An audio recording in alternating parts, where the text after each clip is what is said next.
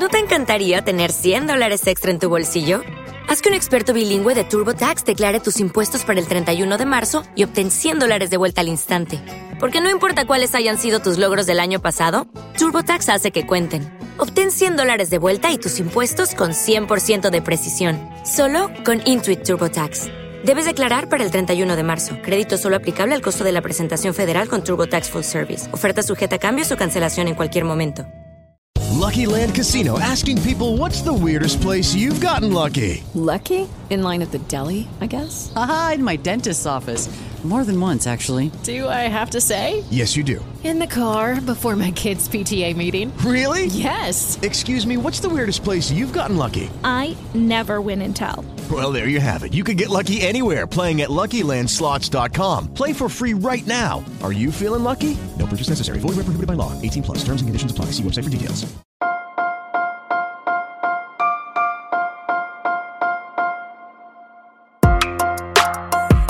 Buenos días, Madre Esfera. Buenos días, Madre Esfera, con Mónica de la Fuente. Una, tres, dos,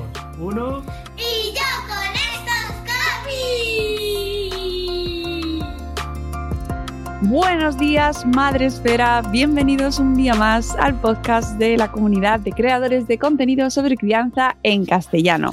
Volvemos con nuestra sección recientemente, el mes pasado, inaugurada, de Y yo con estos cómics. Damos la bienvenida a nuestro amiguito Sem de Y yo con estas barbas, nuestro colaborador, ilustrador, bloguero a ratos cuando pilla, cuando se acuerda de la contraseña de su blog, que ya la tiene que cambiar porque hace años que no entra. ¿Cómo estás, Sem? Culpable, culpable en todo. Muy bien, muy bien, ¿qué tal? Buenas a todos, a todas. Aquí, aquí estamos, segundo episodio ya, segundo programa, muy bien. Además Oh, eh, de comentar que el primer episodio fue fantástico, que la acogida de nuestras amigas editoriales que habían participado con nosotros fue estupendo y, de, y a la gente le gustó mucho. Mm, Que oye, que hay muchas ganas de hablar de cómics también en el mundo infantil y juvenil. O sea ¿verdad que, sí? estoy muy contenta y tenía muchas ganas de abrir de nuevo esta sección. Es que hay, hay cosas eh, súper, súper chulas, que esto es un no parar de, de abrir melones, pero de los ricos, de los, de los dulces, de los De los de- interesantes. De los de Villaconejos. Efectiva- efectivamente. No es ¿Este sabe publicidad, tequino? No, pues pero aquí no. nos pueden mandar si quieren. No es temporada ya, pero bueno. Por cierto, te- tenéis que comprar plátano de Canarias, ¿vale? Que hay que apoyar a los productores de plátanos. Ahora están vendiendo eh, los que han sido dañados por el volcán Sí, con su pegatina. físicamente, es decir, que no están alterados por dentro, pero tienen una pegatina especial. Yo todavía no los he, no los he visto ¿eh? en el mercado, los que tienen la pegatina, pero sé que existen. Pero, aun- o sea, da igual, todos los que pilléis de plátano de Plátano de Canarias Canarias. se compra, ¿vale? Ya Hay está. que ir a por ellos. He hecho el anuncio no patrocinado. bueno, ¿qué nos traes hoy, amigos? Bueno, pues eh, um, hoy traigo pues una buena ensalada de cositas nuevas, de novedades. Vamos a hablar de las novedades, recordamos, que han salido en octubre. ¿Vale? Muchas Vale. de ellas las tenemos todavía, eh, sobre todo las más eh, recientes, en las estanterías de las tiendas y si os acercáis, pues las podéis pillar sin mayor problema. Mm, hoy es un programa también un pelín especial porque de hecho me gustaría arrancar con una de las cuestiones que se quedaron ahí un poco pendientes, no pendientes, sino que yo dije en el anterior programa, esto os voy a traer una cosa para ejemplificar cosas de las que estábamos hablando. Y justo quería empezar un poco por ahí. Os he traído hoy, aprovechando las novedades de octubre, me da pie a- con dos cosas de las que os voy a traer, a seguir hablando de cómo introducir a los más peques en el mundo de los cómics. Genial. A través de algo que tienen ellos más asimilado, que son los libros ilustrados, ¿vale? Vale. Pues mira, vamos a empezar por ahí. Vamos a empezar Venga, ya por la libros primera. ilustrados. Libros Eh, ilustrados. el, el primero os lo voy a traer justo ahora y el último lo vamos a dejar para el final. Vale. ¿Vale? Vamos a empezar con una obra es esta de aquí, se llama Jasmine o Jasmine, dependiendo de cómo lo queramos traducir. Nos lo traen um, la editorial Nuevo 9. Es un libro, es una obra de. tiene texto, por lo tanto ya lo podemos enmarcar como a partir de los seis años, pero perfectamente se puede leer a partir de los cuatro con lectura acompañada que va eh, perfecto.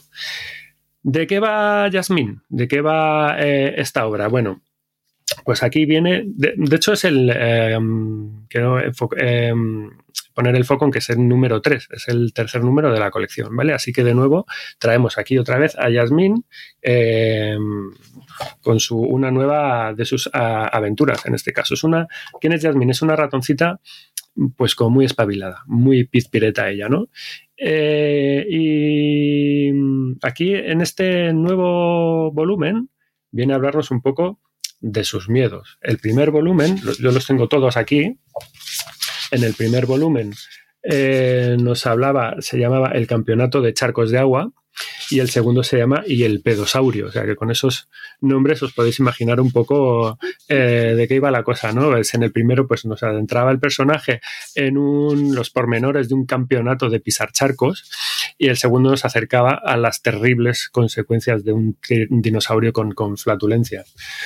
Y en este caso, pues eh, resulta que en este tercer volumen, Jasmine ha cumplido años. ¿Y qué ocurre cuando cumple años? Pues que de repente ya no le tiene miedo a nada descubre que ya no le tiene miedo a se ha hecho mayor, así de repente, cumpliendo años, y resulta que a ella le gusta la sensación de llevarse un buen susto de vez en cuando, ¿vale? Le gusta asustarse como los adultos que vamos al cine a ver em, pelis de miedo, porque de vez en cuando, pues, tienes este gusanillo de mm, te mola que te metan esta sensación por el cuerpo, pues a ella le pasa un poco exactamente igual y no, no sabe cómo hacerlo, por lo que sale a pedir ayuda a sus amigos para ver qué soluciones le pueden dar, porque ella quiere volver a tener esa sensación y quiere ver si, los amigos pues le pueden echar una mano con este problema. Y para ver si lo consigue o no, pues bueno, os va a tocar eh, leerlo, básicamente, porque no quiero hacer, no quiero hacer spoiler. bueno, ¿qué comentamos de esta serie? Es una serie muy entrañable, es una serie muy entretenida. De verdad, es muy ligerita. Eh, tiene, tiene textos relativamente cortos, letra minúscula, pero con un tamaño muy grande. Estoy aquí enseñando un poco a la cámara. ¿Cómo que letra minúscula y con tamaño muy grande? La letra, el tipo de letras, letra minúscula, no está ah, no es mm, de letra mayúscula. pero el tamaño de la fuente es un tamaño grande. Vale, vale. no lo estoy entendiendo, me está fallando a mí ahí el. Ahí, ahí es el, detalle. Están minúsculas, no están mayúsculas, pero el tamaño de la fuente. Ahora mismo no sé, no tengo un tipómetro a mano, pero es lo que sé. Es, apto para, para, los que vivimos ya con presbicia también. exactamente. Miopes y prejuicios varios de la vida. Bien, esto es, para, esto es un poco para vosotros. bueno, es un ejemplo de cuento ilustrado con un personaje y con historias que, tienen una presencia y un carisma muy fuerte, que te conquistan desde la primera página. ¿Vale? Eh, yo estoy enamoradísimo de esta serie desde el primer volumen que, salió. concretamente, eh, hablando ya de este tercer número, ¿por qué, es interesante? Pues bueno, pues como buenamente te indica el, título, uh, ya no tiene miedo, bueno, puede dar eh, pie, este cómic puede dar, este libro puede dar pie a mm, tener conversaciones en casa sobre los miedos con los peques y trabajar un poco por eso si vemos que nos da un poco por ahí, ¿no? Que es uno de sus valores eh, que, tiene, obviamente, que, tiene más obvios, ¿no? Más directos. Podemos preguntarles qué les da miedo a ellos, eh, por qué les da miedo, cómo lo afrontan, cómo afrontamos los mayores nosotros nuestros miedos. Oye, pues papá también tiene miedo, mamá también tiene miedo, también pedimos ayuda cuando tenemos miedo, ¿vale? Es de un poco de lo que se trata, ¿no? Eh, pero bueno, entrando en el meollo, básicamente es eso, tampoco tiene mucho más, ¿vale? Pero entrando en el meollo de lo que yo venía a contar. En el anterior programa nos preguntábamos por eh, esto de la, de, la estructura de, las, de este tipo de, obras, cuando consideramos que un cómic es cómic o cuando es libro ilustrado o cuando es novela gráfica, ¿vale? Bueno, eh, yo aquí tengo que decir que esto es un libro ilustrado, pero con una clarísima alma de cómic, ¿vale? Vale. Por eso lo he traído aquí. Y os lo voy a demostrar por varios elementos. Por un lado, la narración gráfica, ¿vale? La narración del propio, voy a coger el primero que venían, venían unos ejemplos muy buenos. Mm, En un libro ilustrado, no lo normal, libros ilustrados eh, típicos al uso, es que tengamos ilustraciones grandes a una sola página, con un texto em, voy a apagar un poco esta luz a ver si se ve un poquito mejor así textos en segunda en tercera mm, persona contados por un narrador eh, exterior vale esto no lo encontramos aquí obviamente pero eh, también tenemos otro tipo de detalles que son los que nos entroncan directamente con el, con el cómic. Y es que tiene muchas páginas que sí están planteadas desde una secuenciación a modo de viñeta. ¿Vale? Es un tipo de lectura que va dirigida a través de saltos. Como podemos, estoy señalando aquí un poco a la cámara, no queda muy bien esto así a nivel sonoro en podcast, pero bueno, eh, imaginaos el personaje en diferentes secuencias dentro en de una misma página. sí. Claro. ¿Qué es lo que, qué es lo que produce esto visualmente? Que eh, la narración de esa lectura sea la misma en el fondo que sucede en un cómic con las viñetas. Es una similitud eh, completamente exacta. El, el- ojo va de una a otra y de nuevo a otra y de nuevo a la de al lado y de nuevo a la de abajo y de nuevo a la de al lado y a la de la página siguiente y de nuevo a la de al lado. Es una narración en viñetas, pero sin ser viñetas, que además esto también es algo muy de cómic. Las propias viñetas, las, nosotros las tenemos muy interiorizadas porque son rectángulos, son dibujitos que van encerrados dentro de rectángulos, pero en el propio em, cómic eh, no es una convención mm, absoluta. Muchas de las viñetas siempre pueden estar abiertas, no existe ese rectángulo físico. Puede estar eh, respirando, pueden estar un poco al aire, que se dice, ¿no? Pero lo importante es esa secuenciación. Y aquí en Jasmine lo tenemos por todas partes, ¿vale? Por eso se siente como un cómic, por eh, esa eh, inclusión. Más cosas que tiene que nos hace que esta obra respire aire de cómic. Mm, los diálogos. El texto es un texto que si bien es narrado, también tiene fragmentos de voces en primera persona, es decir, la propia niña te va diciendo te va escribiendo, el, texto va escribiendo aquí los diálogos en primera persona de la niña, sus expresiones, ¿vale? Y eso, pues obviamente también eh, pertenece al mundo del cómic, es como una obra de teatro. Si cogemos una, una obra literaria de teatro, los textos no están escritos en tercera persona, no hay una voz de narrador que diga, y entonces Hamlet cogió la calavera y dijo, sino directamente Hamlet coge la calavera y dice, ser o no ser, esa es la cuestión. Pues esto pasa un poco eh, aquí. Cuando el personaje está hablando en primera persona, te da esa relación directa de que las cosas están ocurriendo en este momento y es ese personaje que lo está haciendo. Eso es muy totalmente de, de, de cómic. Que tampoco hace falta, igual que lo de las viñetas, pasa con los bocadillos. No hace falta que ese texto esté encerrado en esa línea de bocadillo con esa flechita en dirección hacia la boca. También existe un texto Claro, también existe esa, esa manera de, de, de, poner un texto en primera persona que no pertenezca a un bocadillo físico, mm. pero que se entienda visualmente como tal. ¿Vale? Y luego, pues otro detalle más, eh, detalles más que a lo mejor son un poco secundarios, pero bueno, es que se enmarque dentro de una propia serie, ¿no? La propia idea de, de esta historia como continuidad seriada. Uh -huh. eh, que eso es muy de cómic, muy de serie de cómic. La novela gráfica moderna hoy en día también ha quitado un poco esto, porque están muy enfocadas a historias autoconclusivas, como si fuera una novela, al uso, ¿no? Los volúmenes, pero, eh, ¿no? Como... Un volumen, claro. Pero esto sí se da aquí, es decir, Jasmine número uno y dentro de unos meses tienes el Jasmine número dos y dentro de unos meses tienes el Jasmine número tres y el número cuatro, ¿vale? Eso es totalmente como si fuera una colección de cómic. Mm. ¿vale? O sea que por todos estos eh, ejemplos, Jasmine se siente como un cómic. Yo la, el primero que me lo leí cuando lo recomendé la primera vez, mmm, lo recomendé como cómic. Y luego fue que caí un poco en la cuenta de decir, igual. Igual. Eh, eh, claro, igual he metido un poco y, y no es un cómic y es un, y es un eh, libro ilustrado. Déjame que mire. Efectivamente, miré y dije, ah, pues sí, es más un libro ilustrado. Pero yo lo leí y, y yo lo percibí como, como un cómic. A mí se me quedó como un cómic. Por eso eh, me parece una manera um, perfecta, es un ejemplo perfecto de puente de, nexo eh, entre estos dos mundos. Es decir, bueno, tengo un niño que no lee cómic, ¿cómo puedo hacer para introducirle en un cómic en ese lenguaje de lo que hablamos el otro día, de viñetas y demás?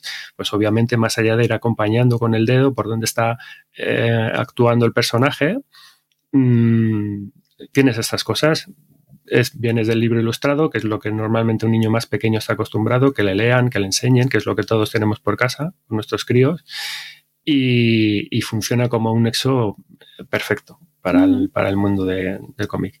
Es ¿Vale? muy interesante, ¿eh? Esto es muy interesante, sí, porque además habrá quien diga, bueno, no me lo había plantado en mi vida y me da igual, ¿no? Habrá quien diga, pues es que me da, a mí me da lo mismo. Claro. Y pues sí, o sea, yo lo entiendo porque te puede dar igual, la historia es buena, sea un álbum ilustrado o un cómic, pero es verdad que existen diferencias y no solo a la hora de denominarlo o de categorizarlo, sino a la hora de tanto de escribirlo como a la hora de leerlo. Eso es.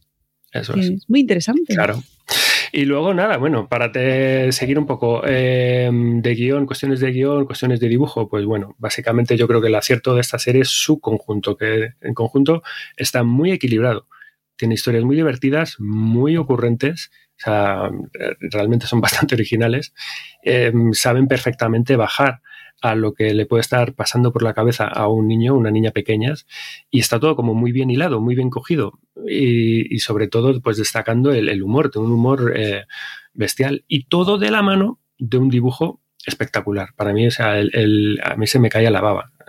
Es, una obra, es una obra que realmente eh, entra por los ojos, o sea, entra directamente al cerebro, o sea, tiene un trazo muy expresivo, lleno de, de, movimiento, lleno de vida, con un toque de color muy fino, muy sutil, ¿vale? En claves grisáceas, marronáceas y, y, um, y, rosáceas. Es una paleta muy, muy, muy concreta, muy fina, muy, sutil. muy pequeña, sutil, pero bueno, que con eso tiran perfectamente, ¿no? A la acuarela, muy fino, ¿no? Muy también de, de la tradición del libro ilustrado. Y bueno, que se te caen los calzoncillos de lo bonito que es. A mí me, o sea, a mí me tiene enamorada realmente esta serie, ¿no? Atención libreros, si veis a Sem en vuestras Atención tiendas. libreros, sí. Yo lo, lo, tengo que decir, ¿no? Y bueno, yo creo que es esto que entre ambos, entre el guionista y el dibujante, están ahí en simbiosis, están creando un pequeño universo en el que realmente, pues mira, dan ganas de, de quedarte ahí a, a, vivir y del que quieres saber más todo el rato, porque mira, es que aparentemente son vuelvo a enseñar la, la, portada, son personitas que están metidas como dentro de un disfraz eh, de animalillos. Y, pero, y, y, viven y actúan como tales si vais leyendo las historias, pero a la vez interactúan que, con otros animales que sí son animales reales, reales ¿no? Y todo eso, pues claro, lo hace como más cautivador, porque son así, que es lo que, qué mundo es este, ¿no? Y otra cosa que quería destacar, pues son los finales. Son los finales, cada volumen tiene un final, un final uh, ciertamente sorprendente, que ya es un poco marca de la casa, de la casa. ¿no? Que, no, sí, y, que te da ese puntito también que te, que, te mola llegar hasta ahí. Uh, para terminar, como detalles de la edición, eh, de nuevo, bueno, cartonea. Me encanta. El momento prueba. El momento, el momento prueba, prueba cartoné, ¿vale? Además es que, mira, Nuevo Nuevo es una editorial que se caracteriza, ellos mismos lo dicen, van un poco, van a la, mm, intentan ser un poco la vanguardia de las cosas bien editadas. Esta gente es una de, sí es el, quizás el punto número uno de su filosofía, ¿no? Editar cosas buenas, bonitas y hermosas, bien hechas. No vais a encontrar cosas regulares en ese sentido en, Nuevo Nuevo. Y yo quiero destacar las, las guardas, porque en este caso son muy originales. Si os digo que el primer episodio eh, iba sobre un campeonato de charcos de agua, las guardas, voy a mostrarlas por aquí, es una muestra de algunas botas secretas para charcos especiales. Y es un recorrido con una muestra de botas especiales, de botas de agua eh, especiales. En este caso, en el segundo, por ejemplo, el del pedosaurio, pues las guardas son algunos pedos secretos con algunos olores especiales. ¿Vale? Y en el tercero, además llama la atención, en el tercero son algunos miedos secretos eh, de fobias especiales. Mm. Y lo bueno es que en el tercero ya han contado con un, con un ilustrador invitado. En este caso, las guardas están a cargo de Zep, que es el dibujante de la serie Titeuf, que Titef es un personaje que conoceréis muchos Sí. porque ha habido serie de animación. eh, en la tele lo han echado en muchas partes. Es un súper, súper ventas en el mercado francés. De hecho, es el, yo creo que es de los que más eh, venden este hombre. Y, y eh, han tenido el detalle de, de colar a este, de invitar a este autor a hacer las guardas de este volumen. Qué y guay. lo cual pues es un detalle como muy cachondo. A mí me Sí. gusta muchísimo. Sí, cuando hay cruces ahí, guay. Pues eso era eh, el primero, Bien. el primero de la mañana, eh, Yasmín, ¿vale? Vamos con el segundo. El segundo nos lo trae la editorial Astiberri y es ah, Avni. Avni también el número 3. Hoy va la cosa del número 3, de números 3. es una publicación, Avni es una publicación para ah, mm, niños a partir de 6 años, niños, niñas a partir de 6 años, ¿vale? Está mm, ahí, ahí los tienes. Pues mira, este es el tercero, Yo tengo, estoy enseñando los dos anteriores a cámara. el 1 el uno y el 2. Hemos por aquí hecho, los porque hacemos intercambio, nos pasamos Por aquí, los tengo, por aquí los tengo yo, yo los tengo todos, yo los tengo todos. Y pues está, mira, eh, eh, Avni es una creación de Román Pujol al guion y de Vincent Cot al dibujo. Es rústica con solapas, 64 páginas por 10 euritos. Está muy bien. ¿Qué es De Avni? ¿De qué va? ¿De qué va Avni? De, de Astiberri, efectivamente. Eh, ¿lo- ¿Los leíste, Avni? ¿Los, mm, ¿Pudiste Mm, leerlos? No me ha Pues dado mira, tiempo te, esto te- te voy a contar. Cuéntame, Y- cuéntame. y- Pero mis hijos sí, porque de hecho está señalado ya. pues mira, Avni es una serie de lo que se conoce como funny animals, ¿vale? Los eh, animales, serie de animalitos antropomórficos, que son un clásico dentro de, dentro de los cómics, ¿no? Y básicamente es el nombre del ah, crío, del protagonista, y a la vez es un acrónimo. Es un acrónimo que da nombre al subtítulo de la serie. Avni significa animal verdaderamente no identificado. Y es que Avni eh, eh, es precisamente eso, es un animal raro que no sabemos lo que es. Es una especie de mezcla de ratón. Si nos fijamos, tiene las orejas grandotas, exactamente como Mickey Mouse, pero a la vez eh, parece un osito, pero a la vez es de color azul.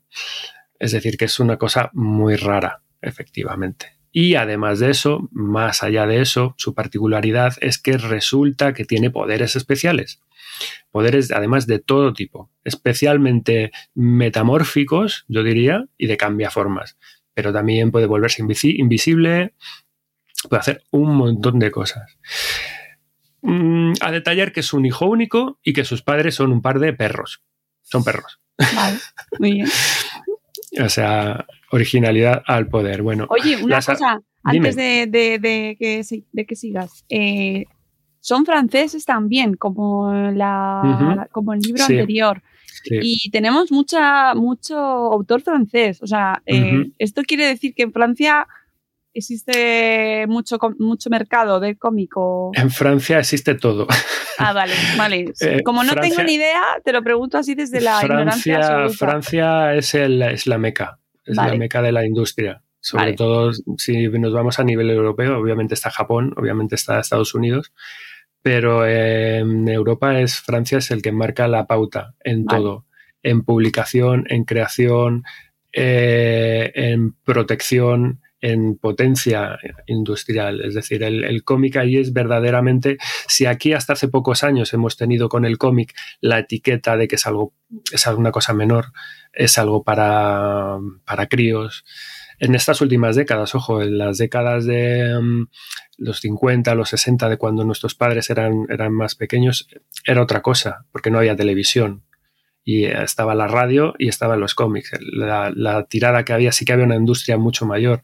Se, se contabilizaban las, los pelotazos se contabilizaban por cientos de miles de ejemplares. Los capitán, los um, iba a decir Capitán Trueno, el guerrero del antifaz, el, los mortadelos, todas estas cosas. ¿no? Son números que hoy en día son absolutamente impensables en esta, en, en esta época. ¿no? Todo eso se, se tumbó, se cayó. Eh, sin embargo, en Francia, el cómic sí que tiene la consideración de cultura Okay, round two. Name something that's not boring. A laundry? Ooh, a book club. Computer solitaire, huh? Ah, oh, sorry, we were looking for Chumba Casino. That's right. ChumbaCasino.com has over 100 casino style games. Join today and play for free for your chance to redeem some serious prizes. ChumbaCasino.com. No purchase necessary. Full prohibited by law. 18 plus terms and conditions apply. See website for details. With lucky landslots, you can get lucky just about anywhere. Dearly beloved, we are gathered here today to. Has anyone seen the bride and groom? Sorry, sorry, we're here. We were getting lucky in the limo and we lost track of time. No, Lucky Land Casino, with cash prizes that add up quicker than a guest registry. In that case, I pronounce you lucky. Play for free at LuckyLandSlots.com. Daily bonuses are waiting. No purchase necessary. Void where prohibited by law. 18 plus. Terms and conditions apply. See website for details. Con mayúsculas. Allí se protege, allí se incentiva, allí se cuida, dentro de que también están inmersos en una crisis eh, y todo va para abajo, los propios autores cada vez, digamos que se publica más, pero los autores perciben menos beneficio por eh, volumen publicado, pero no tiene nada que ver. O sea, el mundo editorial francés en general, sobre todo del cómic, es, eh, es, otro universo. Es a lo que todo el mundo, no te voy a decir que aspire, por, devuelvo un poco a lo mismo, porque también tenemos el, el, mercado americano. Eh, pero en Europa, desde luego, es el espejo donde mirar y donde todo el mundo quiere probar a echar la, uh -huh. el anzuelo porque no tiene nada que ver en volumen de ventas, en volumen de, de, creación de títulos que salen. O sea, es una burrada la cantidad de cosas diferentes que salen claro. en, al año. O sea, esta gente... Claro marca la, marca la pauta. Y todos los demás países un poco pues intentan orbitar, siempre vas allá, siempre vas allá a pescar. En Francia está Angoulême, que en Angoulême es la feria de cómic más importante que hay en Europa. Si quitas la Comic Con de San Diego, pues a lo mejor es después la siguiente más importante, ¿no? A lo mejor no estoy diciendo ninguna tontería. En Europa, desde luego, es la, es la más importante. Son los franceses es los que marcan la pauta. Me ha quedado claro. Es que como además claro. tuvimos eh, títulos en el primero y ahora mm. veo que va también sí. por ahí y eso ya te digo que desde mi absoluto desconocimiento, claro. bueno, aquí yo creo que va algo, pero vale. De, ya... hecho, de hecho, en cómic uh, ellos tienen una, una propia denominación para lo que ellos hacen que es la línea clara o franco-belga cuando uno en cómic habla de línea clara o de línea franco-belga, se está refiriendo a cómics originado, originarios y originados en esa zona, en Francia y en Bélgica. Y hablamos que el exponente máximo de la línea clara franco-belga es uh, Tintín. Tintín, digo, ¿a que me lo sé? vale, pues vale. Premio, premio para ya, ya voy y eso entendiendo. se, ha quedado, eso se ha quedado en la industria. Es decir, a ver, un cómic es como un adjetivo definitorio. ¿A ti qué te gusta? No, a mí me gusta lo franco-belga. Oye, nos estamos haciendo, nos estamos haciendo aquí un curso. ¿eh, y además tiene un puntito también como de elitista, ¿no? Esto del cómic francés. ¿no? Yo es que ah. solo leo cómic francés.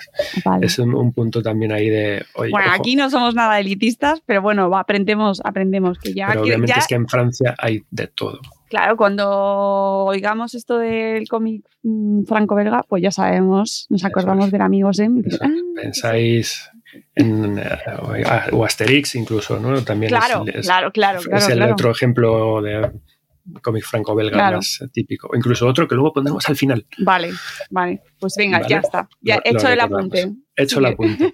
Vamos con um, Apni, efectivamente. Bueno, um, básicamente eh, esta historia es una continuación. Es una continuación y, en el fondo Apni, Apni se nos presenta en el primer volumen como un crío que llega recién llegado a un colegio nuevo en el que empieza a conocer gente, se nos van presentando los amigos, a los demás personajes secundarios, la gente del colegio y básicamente esto es, es una continuación, es seguir con sus nuevas aventuras, ¿vale? Es una continuación de la serie en ese sentido. ¿Qué es lo que nos llama la atención de este personaje? ¿Por qué es interesante? No es tanto lo que puede hacer con los poderes, sino cómo los utiliza, desde mi punto de vista, ¿no? Es lo inteligente y lo imaginativo que es para dar respuestas o soluciones a los problemas que se va encontrando. Y eso es a mí lo que realmente me mola, porque es que es un crío que le, notas que es muy intuitivo, que aplica siempre soluciones muy imaginativas. Te tiene un poco siempre con esta idea de, de preguntarte, oye, ¿y, ¿y por dónde me va a salir este ahora? ¿Qué es lo que va a hacer? Uh, de hecho, a veces te presenta soluciones que de pura imaginativas que son, yo las veo casi que de, como de pensamiento lateral, que te dejan en plan, oh, chapo, esto, wow, no, no sabía que iba a tirar por ahí. Y es decir, con eso se ve que el guionista le ha estado dando vueltas al personaje y se ha metido bien en la piel, pero a la vez mola porque se ve que, es un, que sigue siendo un niño, que es, que es, lo, que, es lo interesante, ¿no? Y es donde todos, sobre todo los más pequeños, se pueden ver un poco reflejados, ¿no? Por hacer una, una, comparación muy rápida, muy sesgada también, ¿vale? Diferente del, de por qué es diferente con respecto al rollo de superhéroes, al uso. Y es que, de hecho, por ejemplo, que es un planteamiento que yo diría que es incluso casi inverso, que es el que tú en un mundo de los superhéroes un poco más adultos, el planteamiento que nos haríamos es, um, en vez de tener un poder y tratar de desarrollarlo para alcanzar su máxima eh, su máximo potencial, por así decirlo, que eso estamos cansados de verlo en series del tipo, um, no sé, Invencible, que lo tenéis ahora la serie de animación en, Amazon, ¿no? O la Patrulla X o lo que sea, ¿no? Tengo un poder, si me, he presentado con ese poder, pues bueno, voy a ver hasta dónde puedo llegar, qué es lo que puedo hacer, y, luego los dramas y las historias suelen venir un poco a, partir de ahí, ¿no? Abni no, aquí se parte de cosas cotidianas, de cosas de críos, y de la manera más inocente, pues va tirando por donde le sale, utilizando el uso de, sus poderes, eh, improvisando según viene la cosa, básicamente. Y es en ese inesperado, yo creo, donde radica el humor y donde radica la gracia de esta, de esta, de esta serie. Para un adulto con una lectura adulta, pues reconozco que sí, que es un poco, puede ser un poco naif. Eh, que bueno, que luego también tiene algún guiñito que, a los adultos pues nos hace mucha gracia, ¿no? Pero eh, que no tienen, por muy naif que, es, que sea, desde un punto de vista adulto, no pierde la gracia intrínseca que tiene, que, es, que además es mucha, tiene mucho humor, es una serie que tiene mucho humor, es muy divertida, es un cómic muy divertido. Y, y, básicamente Apni es esto, es muy entrañable, a mí me gusta mucho, yo la recomiendo y creo que está muy bien para, para, los críos, para enseñárselo a los críos. Es que viene, viene al pelo. Eh, cosas a comentar de, de Apni. ¿Por qué me gusta traerla también hoy? Porque nos presenta un modelo de lectura que todavía no habíamos enseñado aquí. Eh, y es em, que es un modelo de lectura especialmente apropiada, de hecho, para los más pequeños y para primeros lectores, sobre todo, porque es de estructura de historias basadas en capítulos breves. El otro día hablábamos eh, de episodios a lo mejor de ocho páginas y con esto vamos mucho más mucho más acá, centramos mucho más el tiro, porque eh, se vertebra por medio de una estructura de episodios eh, cerrados y principalmente que son a doble página básicamente. O sea, que cada historieta son dos páginas y ya está. Que eh, empieza en el de la izquierda, suele empezar en la izquierda y concluye la derecha. Ah, ¿Qué esto que implica? Pues básicamente es eh, un, ritmo de lectura muy cómodo y muy ligero. Podemos con esto quitarnos un poco el de, de buenas a primeras el problema de decir, me pongo a leer, no me pongo a leer, uff, solo hay cinco minutos para leer, a lo mejor me voy a quedar a medias, ah, no sé si me va a apetecer, pues con esto no hay problema, porque quiero decir, hoy me puedo leer tres historietas, mañana me puedo leer dos, pasado mañana me puedo leer una, es decir, es totalmente a conveniencia. Claro, para las que sean como sean, claro. es algo totalmente independiente una de la otra y no hay... Em, no hay mayor problema. Es, por tanto que es una lectura muy rápida, muy sencilla y, muy fácil. Muy casual. Yo creo que a lo mejor tú me corregirás, pero eh, te les puede ir introduciendo en las tiras cómicas, ¿no? Justo es eso. Es que justo es eso, porque es una estructura típica de las páginas de prensa dominicales históricas, estas de toda la vida. Ahí es donde que hemos crecido todos con ellos. Efectivamente. Y se nota, se nota, claro, se nota que esto bebe, Abni bebe directamente de esta tradición, de, de, viñetas humorísticas de prensa. De hecho, si cuando lo cojáis vais a ver que, mm, que, además intercalan historias más breves. Hay páginas en las que hay solamente historietas viñetas de cuatro, cuatro viñetas, historias de cuatro viñetas. Incluso otro detalle interesante es el de la um, viñeta de inicio. La viñeta de inicio, como en las historias de prensa tradicionales, tenéis el título del, del cómic y con un, con un personaje que aparece allí dentro del, del, círculo, como una especie de imagen de resumen animado, que nos recuerda mucho a los, a los eh, cartoons, a los dibujos animados, aquello del, por ejemplo, los Looney Tunes que aparecían desde el círculo, desde, desde dentro. ¿no? Eso es muy de, de tira de prensa. Las tiras de prensa tradicionales siempre tienen este, este, este detalle, ¿no? Si os acordáis, bueno, cualquiera que os venga a la cabeza, de las importantes, viene un poco enmarcada en ese, mm. en ese aspecto. Y al final también, el final tiene, con, el, con el epílogo, eh, luego también tenemos juegos, que también es una parte muy a reseñar, ¿no? Claro, ahí va a ir también a los detalles de la, de la edición. Más allá de, bueno, terminando ya con el guion, cosas de guion y cosas de dibujo, que son pues un dibujo muy sencillito, con una línea muy clara también, muy limpia, colores planos, eh, que entra muy bien por los ojos. Es un, es un cómic muy vistoso y muy, muy fluido, ayuda muy bien a la lectura, por eso también está muy bien. En cuanto a detalles de la edición, efectivamente a comentar hay que comentar eh, eso. Bueno, más allá de, por ejemplo, cosas que quiero comentar, es una edición casi muy cuadradita, de un tamaño muy manejable, muy ligero, son cómics muy cómodos para, para leerlo, para que los cojan los niños más pequeños. A lo de antes, letra mayúscula, en este caso, también es importante para primeros lectores, que ayudan mucho. Esta sí es mayúscula. De gran tamaño. Esta sí es mayúscula.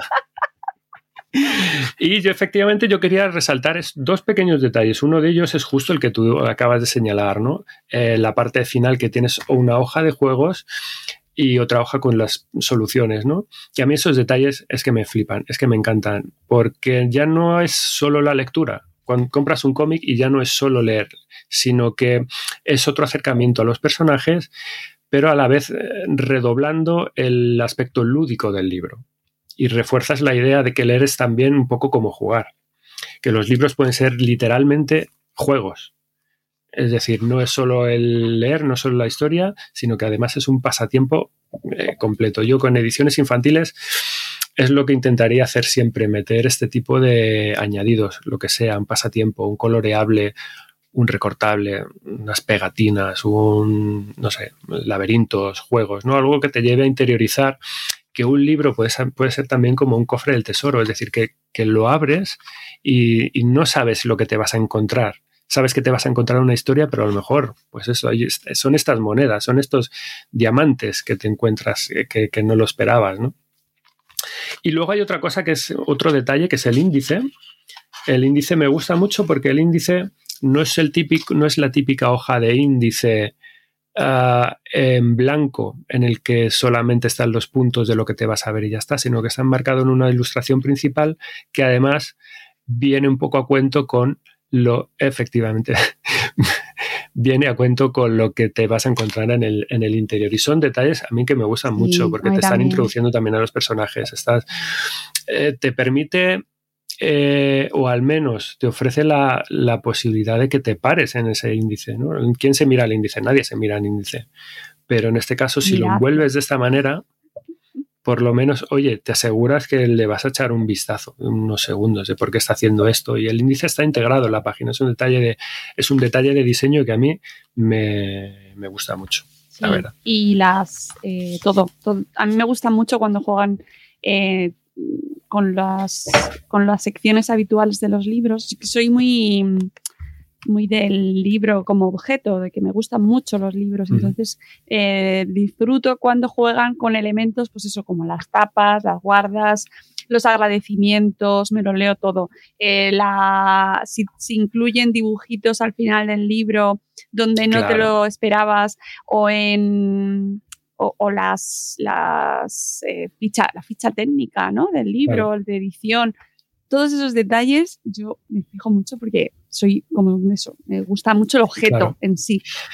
Pero es que además es algo que, es muy agradecido y, que en cierta manera también te alivia no sé cómo va a sonar esto, pero bueno, te alivia un poco la conciencia de haberte gastado el dinero que vale esa obra y dices, oye, pues bien, menos mal que ha sido una buena inversión, porque no solo me llevo lo que es eh, la letra pura y dura, sino que, que se ve que, se, que es un continente en el que todo el interior está trabajado en aras de ofrecer hasta el más pequeño detalle al, al comprador, al lector, ¿no?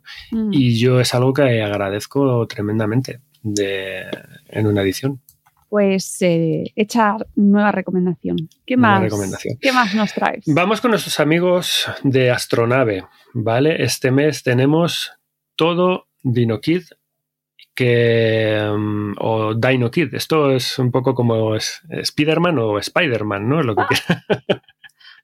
Bueno, Dino eh, Kid o Dino Kid. Para mí va a ser Dino Kid. Yo esto es Dino Kid. Dino Dino Kid. Dino Kid, ¿vale? es una obra de David Ramírez de que completa en guion y en dibujo, eh, editado en cartoné, 116 páginas a 19,95, ¿vale? Eh, ¿Y qué es Dino Kid? ¿De qué va, de qué va esta obra? Eh, Dino Kid va de un crío también con poderes, aquí enlazamos con, con Apni, con el anterior, que siempre va disfrazado de superhéroe y que se llama Dino Kid. De hecho, no sabemos el nombre del chaval, porque tanto sus padres se refieren a él siempre como Dino Kid, él mismo se refiere a sí mismo siempre como Dino Kid, sus amigos eh, se refieren a él siempre como Dino Kid, es decir, bueno, pues es Dino Kid. ¿Y mm, qué poderes tiene este Dino Kid? Pues, como dice el nombre, el poder de transformarse en cualquier tipo de dinosaurio. Así por las buenas. ¿Vale?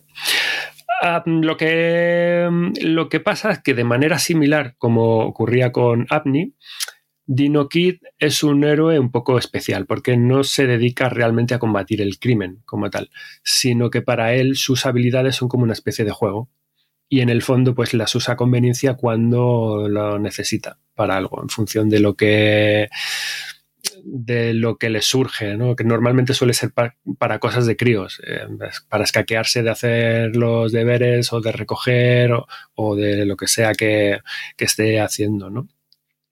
Es decir, que él se logra salirse, gracias a sus poderes, logra salirse por la, por la tangente muchas veces y en según qué situaciones. Y en el fondo al chaval le mola ayudar, pero el, gag un poco recurrente de todo esto es que como suele ocurrir en estos casos, no mide bien. Y como no mide bien, pues pasan cosas. Vale, y esa es un poco la, la- gracia principal de, esta, de este cómic, ¿no? A lo largo del cómic, bueno, se va viendo cómo la historia va evolucionando, cómo el autor va introduciendo nuevos personajes, eh, cómo se van generando una relación de unos con otros y, cómo se va también generando una especie de, de historia, de trama mm, global, por así decirlo, ¿no? Encontramos a nuevos poderes eh, que van apareciendo, nuevos niños que van apareciendo, es decir, es como eh, aparece un niño que se transforma, ya no es en mamíferos, digo, ya no es en dinosaurios, sino que se transforma en cualquier mamífero que se le ocurre, ¿no? que es mamífero boy. Luego tienes a Insect Girl, que es una niña que se transforma en cualquier insecto que se le ocurre, pero ¿qué pasa? Que además que esta niña odia los insectos, por lo que se transforma muy pocas veces. Tienes a un niño que se transforma en, en anfibios, tienes a una niña que se transforma en, en todos los peces posibles, ¿no? Tienes a un niño que se llama el chico capaz de convertirse en pájaros de todo tipo, Jolín. que es su nombre, sí, porque no se le ocurre un nombre más interesante, pues se llama así, y así le van llamando, ¿no? Bueno, y a estos pues se le añaden una galería de villanos que son muy frikis, eh, van añadiéndosele otros compañeros de, del eh, colegio, en fin, se va un poco rellenando toda la, la- la plana de, personajes, ¿no? Y las tramas van un poco por ahí, se van descubriendo el origen, de dónde vienen esos orígenes, esos poderes, mm, de dónde salen, cómo interactúan también estos personajes entre ellos. Al final, qué es mm, lo más importante o, los chistes más recurrentes vienen un poco a partir, de, a partir de esa relación, de si uno le gusta al otro, de si que tu superpoder es una chorrada y el mío mola más, que si no te soporto, que si no te soporto yo a ti, que si ahora nos llevamos bien, que si ahora mm, eh, envidias, eh, bueno, muchos líos, ¿no? Y es eh, el caso es que es esto, que al final esta mezcla de juntar humor, superpoderes, eh, dinosaurios, eh, el resto de bichos, ¿no? Está organizado todo para crear esto. Es una fórmula ganadora, es decir, que lees esto y dices, es que esto tiene que molar sí o sí. Dinosaurios pinta y, fenomenal. y humor pinta es muy divertido. Si cosas a comentar de, de, de DinoKit, si con Apni hemos entrado en el ámbito de las lecturas rápidas, DinoKit ya va un paso mucho más allá porque directamente se trata de una tira cómica al uso. ¿Vale? Creada, esto se creó por eh, su autor para una revista que se llamaba Dibus, que editaba Norma Editorial, que cerró en 2015. Y en el fondo fue una lástima que cerrara porque era una revista que trataba de acercar precisamente el mundo de la historieta, de los cómics y de las, del manga a los, a los chavales. Pero bueno, tuvo una, un recorrido editorial bastante grande, pero bueno, tuvo, eh, se cerró hace, hace años, ¿no? Y se trata pues de tiras al más puro estilo clásico de um, una línea con una retícula de cuatro viñetas de principio y fin, que bueno, a veces puede ir variando en función del contenido, a tres viñetas o a cinco viñetas y ya está, ¿no? Y básicamente, pues este volumen es un recopilatorio último y definitivo de todo lo que se editó en Dibus a lo largo de todos estos años con este personaje. Incluye tiras inéditas y bueno, se ha hecho toda una recopilación estupenda y definitiva de este personaje. Es decir, no es material nuevo, aunque es una novedad de, de este mes, no es, eh, no es un cómic nuevo, porque ya eso, como os digo, fue saliendo en formato viñetas durante años. Sí, pero, pero en eh, formato claro, viene ahí todo recopilatorio que a los completistas. Efectivamente, ya hubo un recopilatorio previo en 2008, pero bueno, este es más completo y como digo, tiene tiras eh, inéditas y tiene más material añadido. Guay. Y este es el bueno, este es el. el, el pues viene una época buenísima, amigos, sí, para sí, sí, sí. Eh, anotar. Yo, como digo, este es ideal para pequeños que son pocos lectores, porque además de tener relativamente poco texto, la propia estructura, como digo, pues es ideal para leer sin agobios. Pues te planteas una página, lees las viñetas que tú quieras y ya está. Y si te aburres, pues pasas otra cosa, te vuelves a jugar o, o, o sigues, o sigues, o sigues sí. hasta que, hasta que te manden. Hasta que, hasta que te manden. tiene mucho humor también. Eh, Dino Kid tiene mucho humor. Se nota que el autor ha mamado mucho del género. Hay, eh, de hecho, gags recurrentes que uno piensa específicamente. Tú has mamado Calvin y Hobbes, porque tienes eh, guiños eh, muy concretos a, Calvin y Hobbes. Todos nos acordaremos, si sois fans de Calvin y Hobbes, recordáis que Calvin en muchas viñetas se transforma él mismo, se ve como si fuera un dinosaurio, ¿no? O sea, pues, o sea no hay que contar mucho más. Uh, luego, pues la galería de villanos es muy divertida, la verdad. Tienen, están todos fatal de lo suyo. Uh, son unos auténticos losers eh, y son unos villanos, pues eso, muy, muy graciosos. Un humor muy interesante, el de Dino Kid, es muy heterogéneo y por eso a mí me ha gustado. Es un humor pensado un poco en frío, está muy relacionado, yo creo, con el humor de los niños. Uh, es, hay puntos que son muy vastos, hay puntos que son muy chorras, hay mucho humor escatológico, hay detalles ingeniosos, imaginativos, referencias a la cultura popular. Uh, es un popurrí muy completo y por eso, por eso me ha gustado. Y, y, quieras que no, que además son 100 paginazas que da para tela, para mucha, para mucha lectura, ¿no? Es un, es un tomazo. Y sobre todo, como último detalle para comentar, pues que además incluso aprendes cosas, porque aquí se mencionan, pues bueno, es un mínimo de una docena de dinosaurios diferentes, con bichos eh, diferentes, eh, insectos, mamíferos, o sea que tiene su lado, además su mini lado instructivo que nunca viene mal, ¿no? Yo, yo me he reído mucho con esta obra y me, y me ha gustado aspectos a comentar del dibujo que quiero reseñar eh, es un detalle. Y es que a mí me da, el dibujo de esta serie me ha dado un poco de toque. Y comento por qué. Y es que los encuadres de las viñetas en muchas ocasiones están como comprimidos. ¿Qué quiero decir? Que los personajes y los objetos, pero sobre todo los personajes, se cortan todo el rato por los laterales, por arriba y por abajo, de estos personajes que entran por una viñeta, personajes que salen por una viñeta, están como cortados, toca a tope, total. están cortados, no se les ve recortados las cabezas a, a, la mitad o por el cuello o por los pies, ¿no? Y es como dices, visualmente uh, es como muy antiestético porque te da la sensación de agobio, de, de, decir, oye, esta viñeta necesita respirar más, necesita más aire, ¿no? Pero lo cachondo es que funciona bien. Uh, y es que el propio formato de esta tira cómica en concreto yo creo que lo pide, que le viene bien así, que hace que la acción, que lo que está ocurriendo sea realmente el foco principal de lo que te muestran. Si lo veis, eh, no sería posible, yo creo, hacerlo de otra manera, porque si, si tenemos todo esto tan ordenadito, dejamos que las eh, imágenes respiren tanto por el alrededor, se perdería dinamismo y tendrías que hacer las imágenes más pequeñitas, con lo cual se verían peor. No quedaría tan bien. With the Lucky Land you can get lucky just about anywhere. This is your captain speaking. Uh, we've got clear runway and the weather's fine, but we're just going to circle up here a while and uh, get lucky. No, no, nothing like that. It's just these cash prizes add up quick. So I suggest you sit back, keep your tray table upright, and start getting lucky. Play for free at LuckyLandSlots.com. Are you feeling lucky? No purchase necessary. Void where prohibited by law. 18 plus terms and conditions apply. See website for details. Dale más potencia a tu primavera con The Home Depot. Obtén una potencia similar a la de la gasolina para podar, recortar y soplar con el sistema OnePlus de 18 voltios de Ryobi desde solo 89 dólares. Potencia para podar un tercio de un acre con una carga. Potencia para recortar el césped que dura hasta dos horas. Y fuerza de soplado de 110 millas por hora. Todo con una batería intercambiable. Llévate el sistema inalámbrico OnePlus de 18 voltios de Ryobi. Solo en The Home Depot. Haces más. Logras más no quedaría tan bien. Es decir, que por un lado dices, mmm, también es como para un ojo un poco entrenado, a lo mejor son detalles claro, que no, no, los niños pequeños no lo van a apreciar, ¿vale? Yo desde un punto de vista de una lectura así un poco más adulta, es como, ostras, es como qué comprimido está todo, ¿no?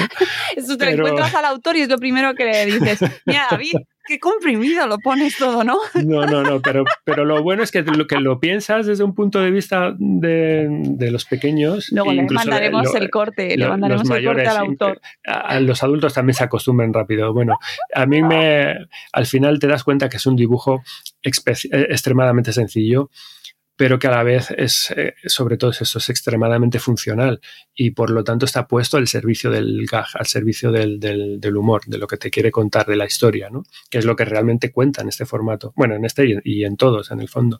Incluso te diría que se atreven a hacer humor de esto mismo del propio uh, tipo de dibujo. Hay una, hay una tira que me hizo muchísima gracia porque los personajes juegan a piedra, papel o tijera y si veis cómo son los personajes, lo pongo aquí en pantalla, mira cómo son las manos. Son como si tenéis Doraemon en vuestra mente, ¿cómo es Doraemon?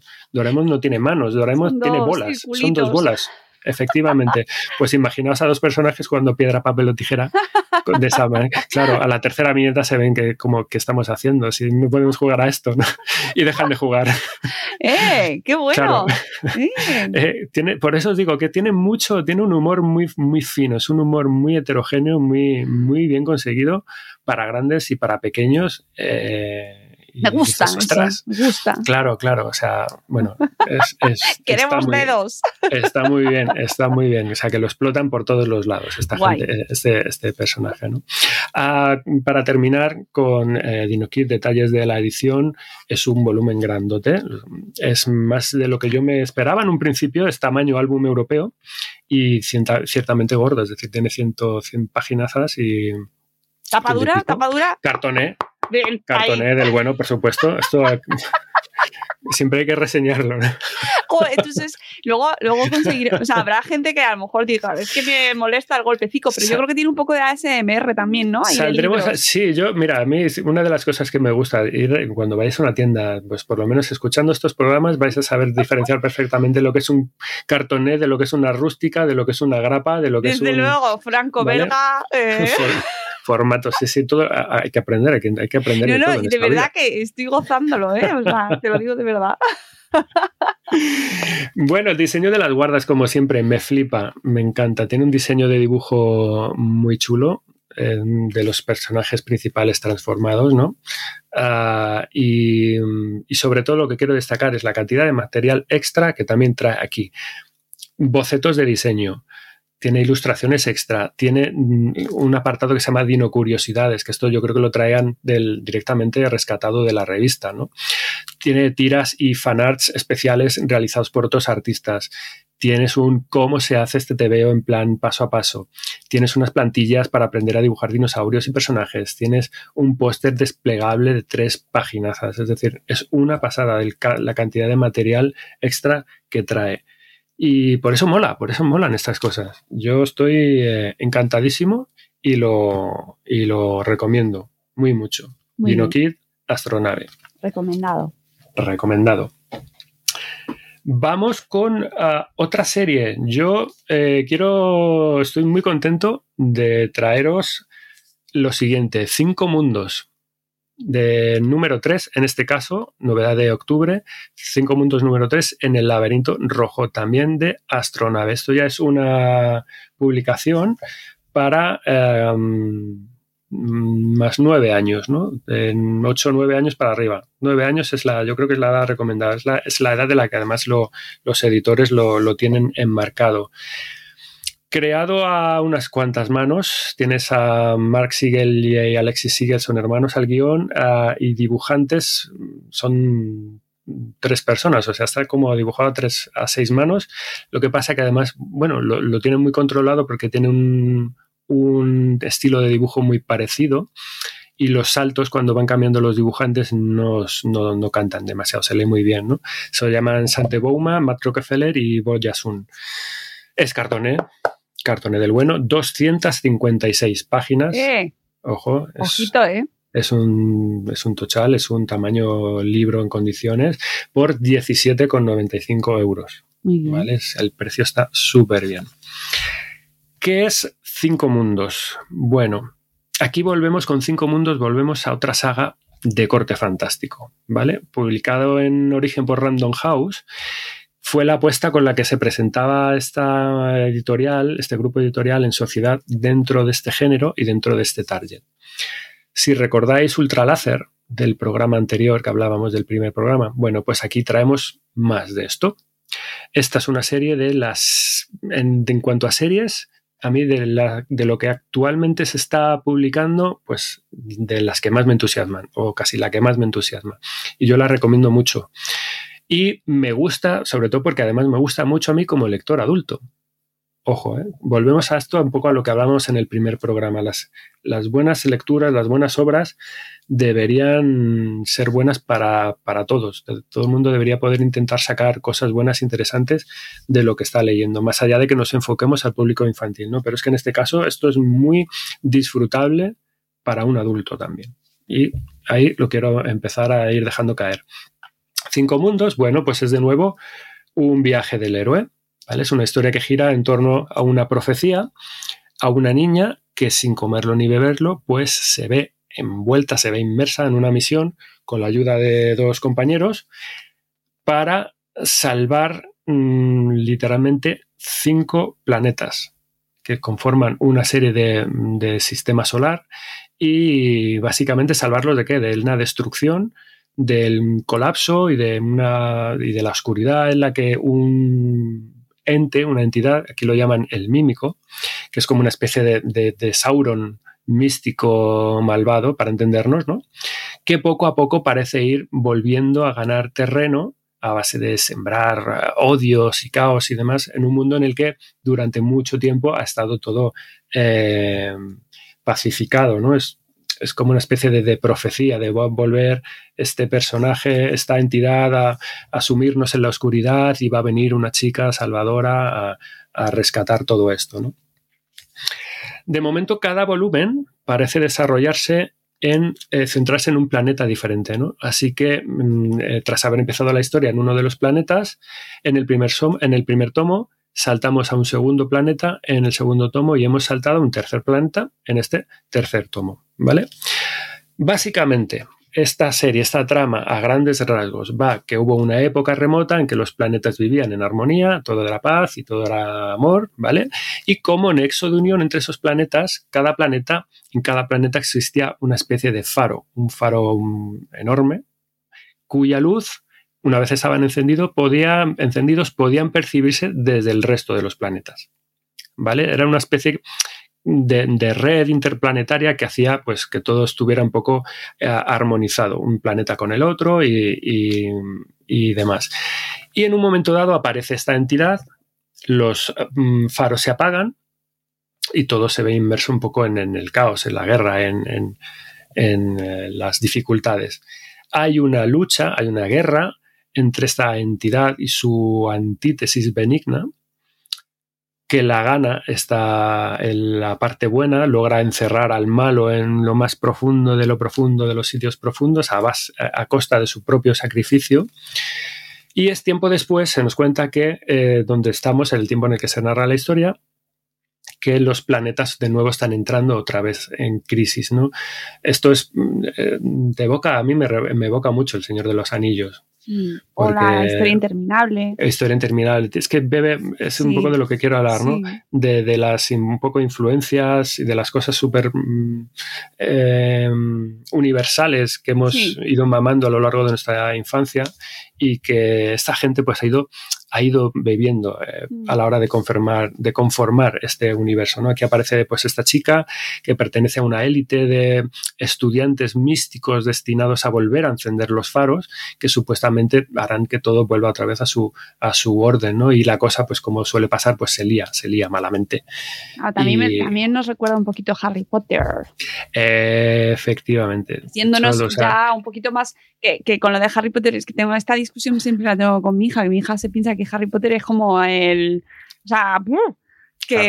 está. O sea, Harry Potter inventó el mundo. Y claro, hay, tengo, siempre tengo que recordarle, hija mía, hija mía. Antes de hay Harry Potter, antes de Harry Potter hay muchísimo claro. más. Y claro, claro, pero pobre, tiene muy joven. Pues esto, mira, tiene fuentes. Este, esta historia recoge muchas de las muchas cosas de Harry Potter. Tienes esta, esta, esta chica, en concreto, eso es como una especie de estudiante en una escuela de élite que tiene un poder interior que solamente uno de los profesores es capaz de reconocer, claro, etcétera, etcétera. O sea, las evidencias y los paralelismos son... Que funcionan, son, esas cosas funcionan, porque ahí claro, los adolescentes claro, les gusta. Claro, claro, claro. Chiquillos, chiquillas. Eh, lo bueno de esto, bueno, es que tenemos de nuevo a una protagonista femenina. With the Lucky Land slots, you can get lucky just about anywhere. This is your captain speaking. Uh, we've got clear runway and the weather's fine, but we're just going to circle up here a while and uh, get lucky. No, no, nothing like that. It's just these cash prizes add up quick. So I suggest you sit back, keep your tray table upright, and start getting lucky. Play for free at LuckyLandSlots.com. Are you feeling lucky? No purchase necessary. Void where prohibited by law. 18 plus terms and conditions apply. See website for details.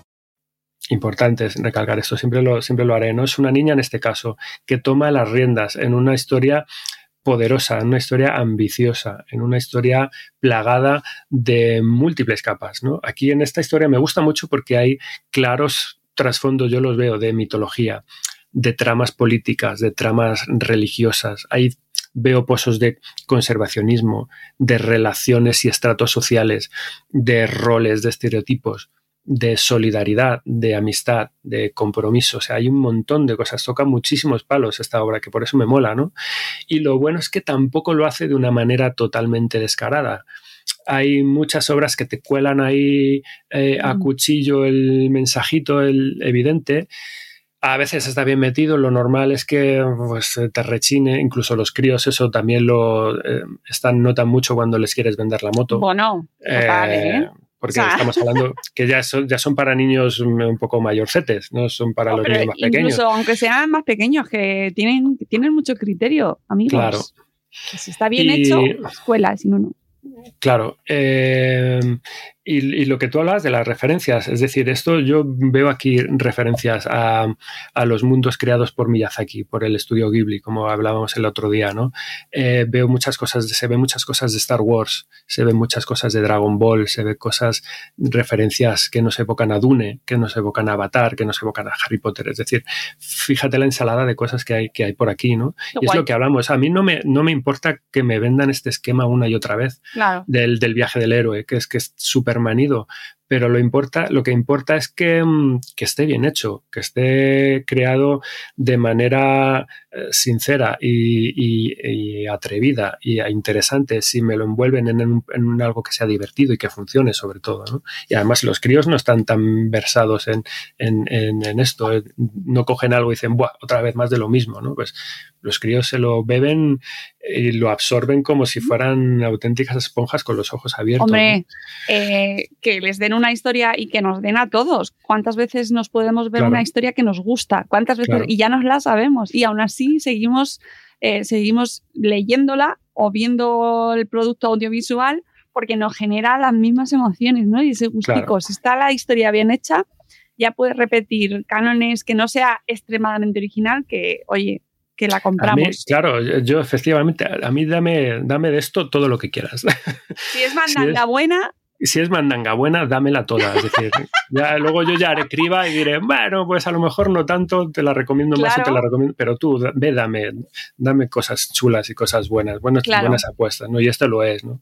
Aquí, por ejemplo, pues esto es que los protagonistas van creciendo por el camino, a nivel personal, eh, van tomando decisiones, se va desarrollando todo en función de cómo y por dónde avanza un poco la historia, ¿no? Hay desengaños, hay drama, hay tensión, hay sorpresas, es un completo, o sea, tiene todos los elementos con los que te, al final te mantiene enganchado, que es lo que uno le pide a, una obra, ¿no? Es así. Claro. Cuestiones de guion y de dibujo, pues bueno, lo que digo, la historia está muy bien hilada, yo creo que te mantiene muy bien enganchado, te va llevando por donde los autores quieren, porque todo va funcionando. Y para mí el punto fuerte es a nivel visual, el dibujo me encanta, es espectacular es muy fino, pero a la vez muy detallado, con mucha influencia del, manga. A los que os gusta el manga y, que a los, que os guste el anime, os va a gustar seguramente, con un uso muy inteligente del color también, con unas paletas. El, color está, es interesante porque se asocia también a los propios planetas, ¿no? Los planetas son de colores diferentes pues normalmente a lo mejor las paletas principales de cada episodio van en torno, la coloración van en torno al color en el planeta en el que se está desarrollando esa, esa aventura, ¿no? Y no siempre ocurre así, pero en muchas de las páginas tienen, tiene esa concepción de diseño, lo cual está, está, muy, está muy bien, ¿no?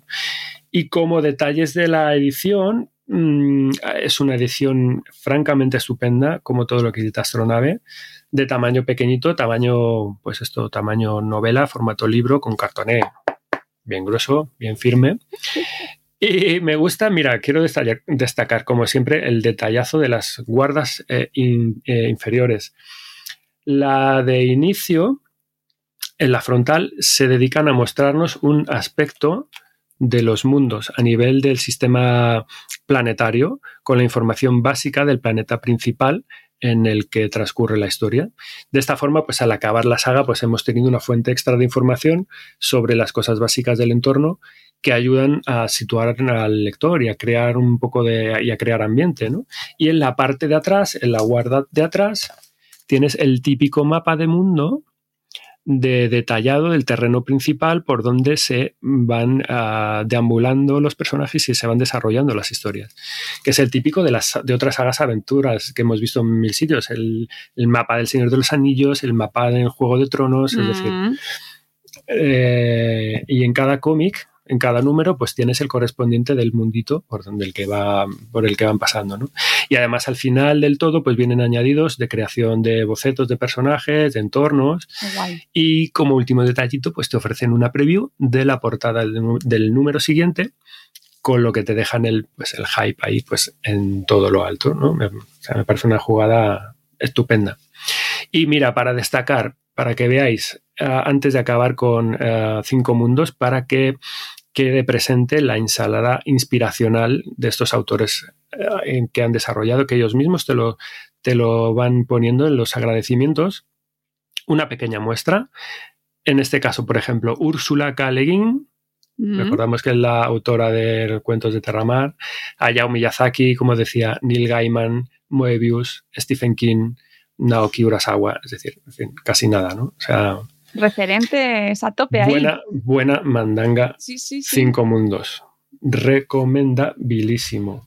Por lo menos de mi parte. Luego, si lo leéis y nos gusta, eh, me podéis tirar las piedras que queráis. Hombre, ya sabéis que podéis indicarnos en los comentarios qué estáis leyendo, qué nos recomendáis, qué recomendáis a la audiencia. Todas esas cositas, chicos, que a nosotros nos viene bien y nos gusta eh, saber que estáis ahí escuchándonos y leyendo también. Y para terminar, bueno, vamos terminando, Mónica, con dos bolas extras. en este programa son, os traigo dos bolas extra en lugar de una, os traigo dos. Vamos a empezar con la bola extra número uno. La maravilla de lo Oh. cotidiano. Editado por Grijalvo. También eh, lo de la edad, mirad, aquí me ha costado un poco. Yo os voy a poner una edad de también como nueve años, edad un poco recomendada, ¿vale?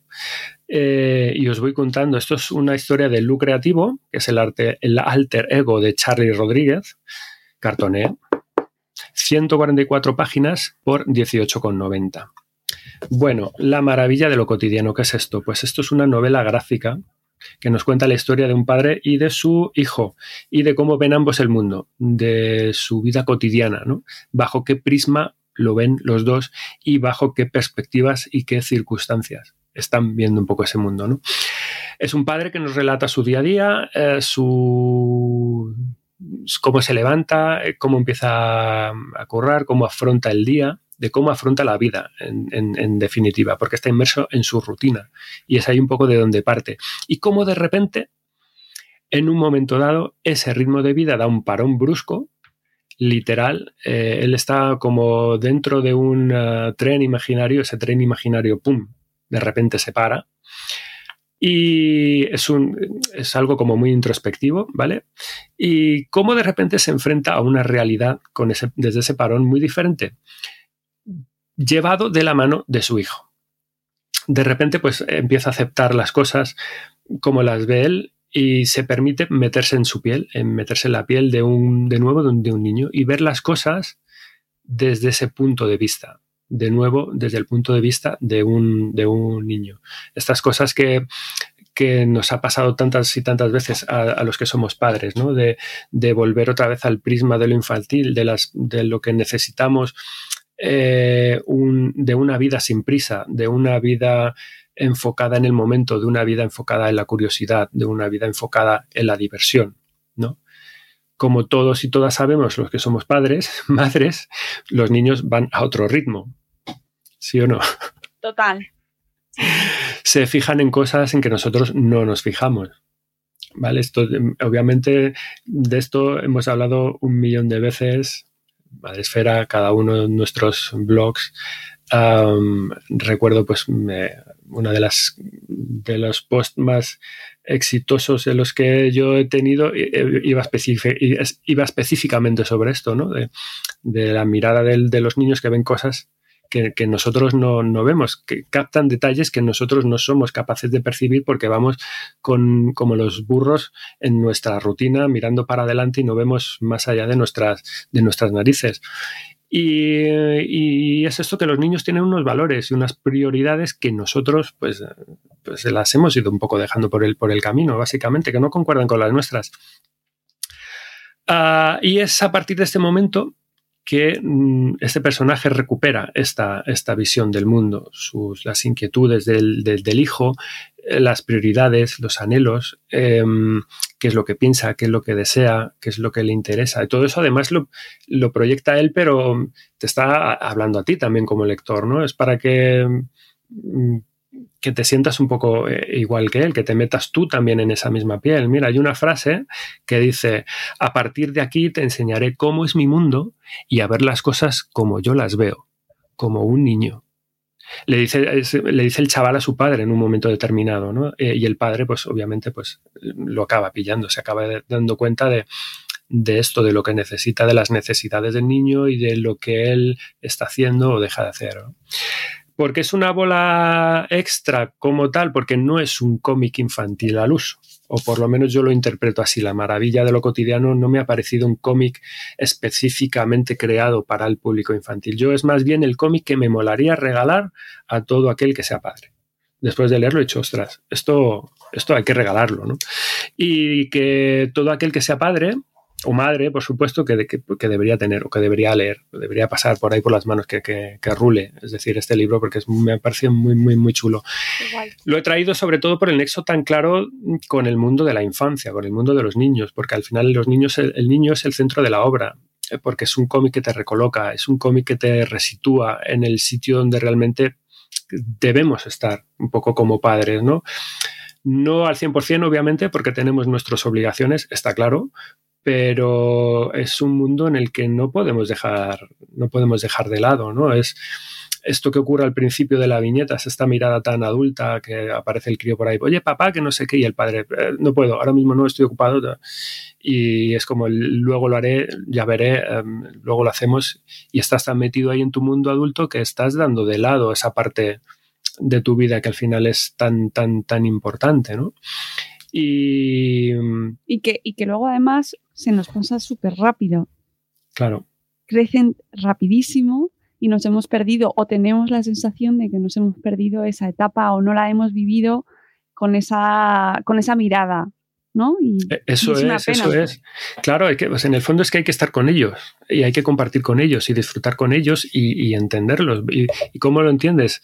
Porque tú también has sido niño una vez y, es simplemente es intentar conectar con esa parte infantil, esa parte del niño interior que todos llevamos dentro, que es una frase como muy manido, ¿no? Muy manida de hay que volver a conectar con tu niño interior, pero es que es, es cierta en, en, muchas ocasiones, porque la tenemos ahí como demasiada, demasiado dormida, ¿no? Y, y es muy necesario para establecer esas, esas conexiones, ¿no?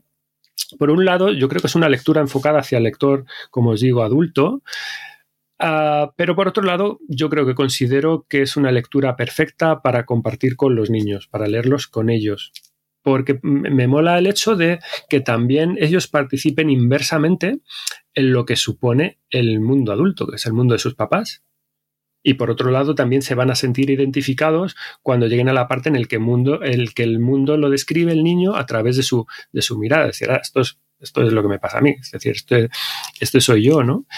Eh, y por eso decía lo de los nueve años, porque yo creo que a partir eh, de nueve años sí que ofrece una lectura interesante independiente para, los críos, porque son una edad en las que estás un poco allá medio camino entre la preadolescencia, el viaje a la preadolescencia y que todavía sigues eh, a tope con, mm. la niñez, ¿no? Y puedes mm. ser, capaz ya de interpretar un poco todo desde un punto de vista más global. Y mm, sobre todo es el mensaje yo, que, yo, que, yo quería lanzar es un poco este, ¿no? De estas cosas que hemos hablado tanto en esta comunidad, en estas entre conversaciones de padres y madres, eh, de, esa vocecita interior que nos advierte pero que no hacemos caso porque la vida nos atropella del, como decía, ¿no? Del no, no, esperar, no puedo, es que tengo que hacer algo, es que mm, mañana lo vemos, el ir postergando, postergando, que a la hora de hacer eso que seguramente muchas veces lo hacemos en exceso, ah, lo que ocurre es que ellos lo interpretan como una barrera que a veces lamentablemente pues se termina haciendo como infranqueable. Es decir, ellos demandan tu atención, les pones esa barrera mm, y reculan para atrás y se ha creado ahí una grieta, eh, es un muro que, en el fondo es una lástima, porque a lo mejor con un tres segundos que le dediques de, atención, te, has, eh, te lo has vuelto a, ganar, le has dado todo lo que necesita, ¿no? Y que no tiene por qué ser así, siempre esta ruptura tan siempre tan clara y tan, y tan evidente, ¿no? Y rescatando a tu niño interior, volviéndote un poco a meter en esa piel, em, es como una de las maneras que se puede, yo creo, desde mi punto de vista, recuperar un poco todo esto, ¿no? Respecto a dibujo y a guion, pues es muy sencillito, ¿vale? Es un dibujo muy sencillo. Bueno, que básicamente que la historia es esta, ¿vale? Como así. ha quedado, como, sinopsis. Me parece una cosa, eh, una obra muy, muy interesante. Eh, dibujo muy sencillito, línea negra, con un sombreado en tono verdoso, con una eh, mucha importancia del blanco de fondo, muy limpito. A ver si os enseño hacia alguna viñeta en este, este aspecto. Eh, con, me, me, encanta mucho la. With the Lucky Land slots, you can get lucky just about anywhere. This is your captain speaking. Uh, we've got clear runway and the weather's fine, but we're just going to circle up here a while and uh, get lucky. No, no, nothing like that. It's just these cash prizes add up quick. So I suggest you sit back, keep your tray table upright, and start getting lucky. Play for free at LuckyLandSlots.com. Are you feeling lucky? No purchase necessary. Void where prohibited by law. 18 plus terms and conditions apply. See website for details. El diseño general con eh, ese sombreado, cómo está un poco todo, todo planteado desde, desde la más absoluta eh, sencillez. Hay detalles, además gráficos, pequeños detalles gráficos muy interesantes. Había una viñeta muy chula en el que se, mm, se rompe, se desestructura todo, se, se, deforma todo. Es un detalle como muy de metacómic, no, no lo voy a enseñar, pero bueno. Eh, que son de estas cosas, son de estos detalles que te hacen enamorarte del medio, es decir, porque te rompe un poco los esquemas porque a veces tú estás leyendo, le estás leyendo un cómic, un TVO, y ni siquiera eres consciente de las, de las posibilidades que ofrece el medio. Y cuando alguien se dedica a hacer de manera un poco experimental, en función de la narrativa, como es en este caso, a romper eso, dices, ahí va, cómo, mola, cómo desde el dibujo le ha dado un poco la vuelta para transformar una viñeta normal y corriente mm. en algo que te impacta como, como lector, como espectador y a la vez sirve como nexo para continuar la historia por donde quiere. ¿no? O sea, que tiene detalles de esos que son muy, muy chulos. Y luego la edición, pues que es, que es, una pasada, también me gusta mucho, ¿no? La textura de la, de la cubierta, la sencillez, eh, que el título está estampado en relieve con una tipografía que está hecha además a mano. Mm, es muy, muy bonito. Yo quiero resaltar, además, eh, fijaos dos detalles de la edición. Por un lado, la dedicatoria que dice, a ver que la voy a leer, este libro está dedicado a todos los niños que hoy son adultos y a todos los niños que mañana serán adultos, y especialmente a aquellos que continúan siendo y siempre serán niños. Y me gustó, me gustó muchísimo esta, esta dedicatoria porque, bueno, pues son de estas cosas que te llegan, ¿no? Y luego, sobre todo, hay una página, la página final, hay un detalle que viene, que es como una especie de, hojita de agenda, de hoja así arrancada, que eh, reza a modo de lista para rellenar, cosas que no tengo que olvidar cuando sea mayor. Y hay algunas cosas que ya vienen apuntadas, como jugar, reírme de todo, no tener miedo, ser curioso.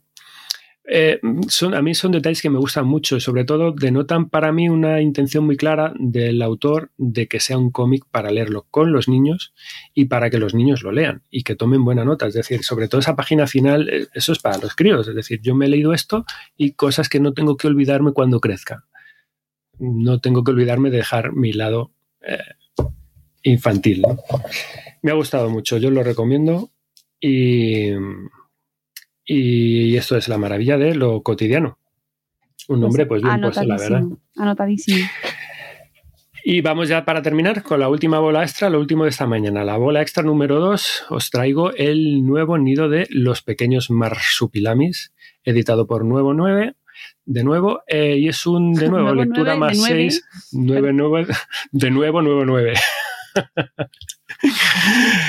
Eh, lectura de también más a partir de seis añitos, porque tiene texto, pero igualmente es mm, con, a partir de cuatro años de lectura acompañada puede ser perfecto. A cargo de Benjamin Schott en guion y dibujo, cartoné, 32 páginas, 16 euros.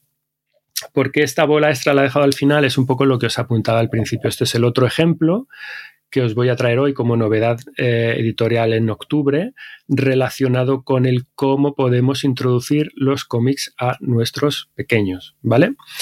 ¿De qué va? Os voy a contar de momento de qué va, empezando por la, un poco por la sinopsis, y es que una familia que tenemos, nos encontramos con la familia de marsupilamis. Los marsupilamis me imagino que todos y todas sabéis lo que son, pues lo recordaréis, que es un animal muy chulo, muy gracioso, mezcla de leopardo con cabeza de perro, con habilidades de mono y sobre todo con una larguísima y kilométrica cola ultra prensil que viven en las selvas de lo profundo de las selvas de Sudamérica. ¿Vale? Y esta familia, pues Marsupilami papá, Marsupilami mamá y los eh, hijitos Marsupilamis viven pues en su maravilloso nido de la copa de los árboles. Y llega una gran tormenta que se lo lleva todo por los aires, por lo que la familia, bueno, tiene que ir por la selva en busca de un nuevo lugar donde instalarse, donde irse a vivir. ¿Y qué es lo que ocurre aquí? Que no es una tarea fácil, pese a lo que pueda parecer, porque parece que todos los sitios de la selva ya están pillados ya está todo ocupado. De hecho, toda la, selva entera parece que está ocupada. O sea, van, van pasando por diferentes sitios, distintos árboles, distintas ramas, y todo parece estar ocupado. De hecho, es a los puntos como más absurdos. Hay un momento en el que se cruzan con un escarabajo pelotero y el escarabajo le dice, no, esta pelota está ocupada. o sea, todo está ocupadísimo, ¿no? Y van pasando por eso a lo largo de la selva, pero bueno, y al final eh, como debe ser, pues eh, ahí soluciona los problemas y termina con su final feliz, ¿no? Guión y dibujo, pues a cargo de este hombre, eh, Benjamin Schott, que es ilustrador francés, un tipo con mucho trabajo allá a sus espaldas, con una obra que está muy caracterizada, muy impregnada de su, de su estilo. La gente que le tenga ya un poco ubicado, pues lo reconoce muy fácilmente, de trazo suelto, línea de textura como de lápiz. Son unas ilustraciones muy, muy, muy chulas son muy infantiles, de un tono muy, muy infantil, pero muy bonitos, muy, muy cuidados, con mucho, con mucho detalle, con composiciones muy chulas, muy elaboradas, con unos colores muy intensos. Una, fijaos el, rojo de la, de la portada, ¿no? Como juegan con los rojos, con los verdes, con los amarillos. Está, está muy guay. También me ha gustado mucho un detalle del, del texto que hay frases, este autor nos mete frases que tienen ahí como un cierto resonar en ellas, casi como de canción. Eh, de hecho, ¿no? por, el, por el uso que le da a las repeticiones, por ejemplo, yo creo que si lo leemos casi cantado, incluso nos, resuena muy bien. ¿no? Es, quiero decir, es una especie, es un texto, a mí me, ha, me haya dado la sensación de que eh, tiene pasajes internos como muy sonoros, diría yo. Me, atrevo, me atrevo a decir. ¿Y por qué es interesante? Porque este, este volumen, a nivel ya de historia, simplemente pues que aquí nos hablan de la idea de solidaridad, básicamente, ¿no? Es, es una obra que apela a nuestro lado más social, a echar una mano al prójimo, a no dar la espalda al vecino, a mirar un poquito más más allá de tus, de tus paredes, de tu casa, ¿no?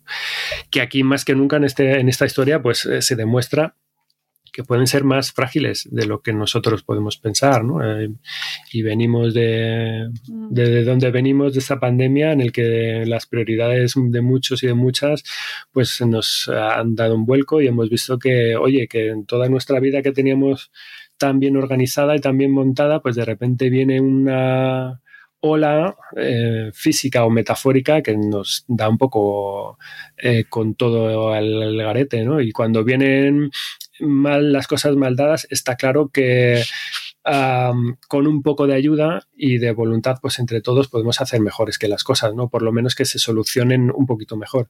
Yo creo que ya no es tanto un hoy por ti, mañana por mí. Eh, que esta frase está bien, pero muchas veces me chirría mucho porque básicamente yo creo que lo que intenta es el que lo que hay que intentar o a lo que hay que o a lo que hay que ir es al propio hecho de ser solidario y ya está. Si no a esperar algo a cambio. Claro, es decir, de que en una comunidad pues lo suyo es ayudarse y poner las cosas más fáciles a tu vecino y ya está. Ya ni siquiera es poner piedras por el camino, es decir, bueno, pues si te puedo echar una mano, pues te echo una mano, que simplemente es que, es, que es algo de humanidad. De, en sí mismo, ¿no? De por sí. Que ante un problema, pues que siempre puedan tratar de encontrarse soluciones que le venga bien a todo el mundo en la medida de lo posible. Que se pueden llegar a consensos y a soluciones relativamente fáciles. Pues el, cuento va, la, historia va básicamente de eso, ¿no? Es una mm, conexión con el mundo del cómic. ¿Por qué lo he traído como bola extra para explicar esto? Porque mm, aquí ya no estamos jugando con el punto de vista formal como en Jasmine. Jasmine era, os contaba antes que era una conexión hacia el mundo del cómic desde el libro ilustrado por la forma, cómo estaba estructurado el, libro. Aquí directamente la conexión por el mundo del cómic viene de la mano de los personajes. ¿Vale? Em, aquí lo que se ha hecho es el camino inverso. Es decir, se ha cogido un personaje, el Masupilami, que es un personaje cuyo medio original es el cómic, y se lo han traído al libro ilustrado. De tal manera que si cogemos a nuestros pequeños y les traemos este, este libro ilustrado con estos personajes de los cuales ellos no saben nada porque no, no tienen ese bagaje del personaje, podemos hacer el recorrido, el recorrido pasado, ¿vale? Porque básicamente este cuento es un spin-off de este personaje clásico. Hemos hablado antes de, la línea clara de Tintín, hemos hablado de Asterix, pues otra de las grandes patas de esta mesa de la historia del cómic franco-belga es André Franquin, y que este hombre es el que creó en la colección de Spirou y Spirou y Fantasio al Marsupilami en 1952. Es decir, este personaje tiene ya 70 añazos. El año que viene va a hacer 70 añazos, ¿vale? Por lo tanto, imaginaos, es un personaje que ha estado ahí siempre que es ultra famoso, que ha tenido su propia serie y la sigue teniendo, que ha dado el salto a otros medios como la animación, pelis de animación, series de animación, ha aparecido en videojuegos, tiene una peli de actores reales que se hizo hace pocos años, eh, que sigue de plena actualidad. Eh, de hecho, Nuevo 9 ha editado ah, en el año, a lo largo del año pasado, dos tomazos, que son estos dos tomazos de aquí, con historias independientes creadas por muchos autores de, prestigio, aportando su mirada eh, específica, ¿no? Por lo tanto, es un personaje que siempre ha estado ahí, sigue estando de plena actualidad y de hecho, bueno, a la hora nos, remitimos, está entrando, acaba de entrar en un nuevo formato, también que va a corresponder a, a formato de serie, es decir, saldrán más volúmenes. Y, es esto, es la idea es esta. Eh, si te ha gustado esta historia, ojo, espera, que tiene mucho más aquí detrás donde eh, coger y donde bucear. Si te han gustado los marsupilamis con este libro, vamos a la biblioteca o vamos donde sea que tienes tebeos del acholón. ¿Vale? Y eso es lo que yo quería contaros, es la puerta abierta a los cómics a través del personaje, que es una manera diferente de la anterior, pero ambas igualmente buenas para atraer a los críos a los cómics. Así que desde aquí, nada, para terminar en ese sentido con los repasos de este mes, os invito a bucear por los libros que tengáis en casa o cuentos ilustrados para ver si encontráis ejemplos en casa que repitan pues fórmulas como las, que, como las que acabamos de ver. Si encontráis personajes que tengan su reflejo en cómics o em, cuentos cuya estructura interna nos recuerden o nos remitan a los cómics por, por em, asociación. A ver qué os encontráis, ¿no? Pues me parece interesantísimo el ejercicio una manera de aprender y de ver nuestros o de leer nuestros, nuestros cuentos, nuestros álbumes, nuestros cómics de una manera diferente ¿no? y con otra perspectiva. O sea que ahí, ahí dejamos los deberes y dejamos estas recomendaciones que por este mes creo que tenemos unas Efectivamente. De hecho, es un poco las, las, las, reseñas principales que he dado por, por, me ha dado por escoger y por traeros. Simplemente, ya para apuntar, para terminar, os traigo las cosas que se quedan en el tintero, esta sección del tintero del mes de octubre, ¿no? Que aparte de estas cosas, como se decían, aparte de esto, traemos más. Uh. Y os hago una, una, pequeña lista por si lo podéis ver o por si os interesa. En octubre, ¿qué es otras cosas que han salido? Fijaos, la Asociación Extreveo, es la Asociación Cultural de Amigos de Cómics de Extremadura, nos trae eh, la serie El Dragón de los Sueños con el título Pequeñas Grandes Personas, que básicamente son 10 historietas sobre la infancia de ilustres personajes extremeños. Ahí es nada varios autores están trabajando en esta obra, ¿vale? Eh, me, llamó mucho la atención, no conocía yo la existencia de esta asociación y ya les he echado, les tengo em, fichados y les he echado el ojo porque me ha parecido de lo más interesante. La cúpula, la editorial La Cúpula, nos ha traído El tapiz de los dragones de té, de Katie O'Neill. Es el desenlace de esta saga. Esto no lo he traído precisamente porque era el volumen, el volumen final, pero si recordáis lo que os dije en el episodio anterior, de aquí me gustaría de esta serie de programas que extraigáis eh, ciertos nombres, ciertos detalles, ciertos aspectos. Pues quedaos con Katie O'Neill.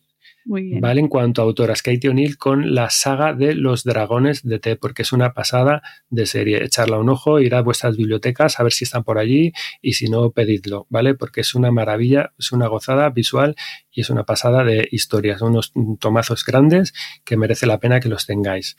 También de la cúpula de su línea Brúfalo Lector eh, nos ha llegado Prepárate de Vera Brosgol eh, y la historia va de cómo adaptarse en un campamento de verano. ¿Vale? Todo un reto, es un cómic al que le tenía yo muchas ganas y, mm, que lo tengáis en cuenta también para mirarlo si podéis por vuestras librerías. Montena nos trae El cuerpo humano en cómic, 101 curiosidades para niños y niñas, de Mike Barfield y Jess Bradley. ¿vale? Cuerpo humano, de estos cómics que son educativos, específicos de un tema concreto, en este caso, pues anatomía, si recordáis, eras una vez el cuerpo humano, pues es este tipo de, es este tipo de publicaciones. Muy interesante, para que le echéis un vistazo también.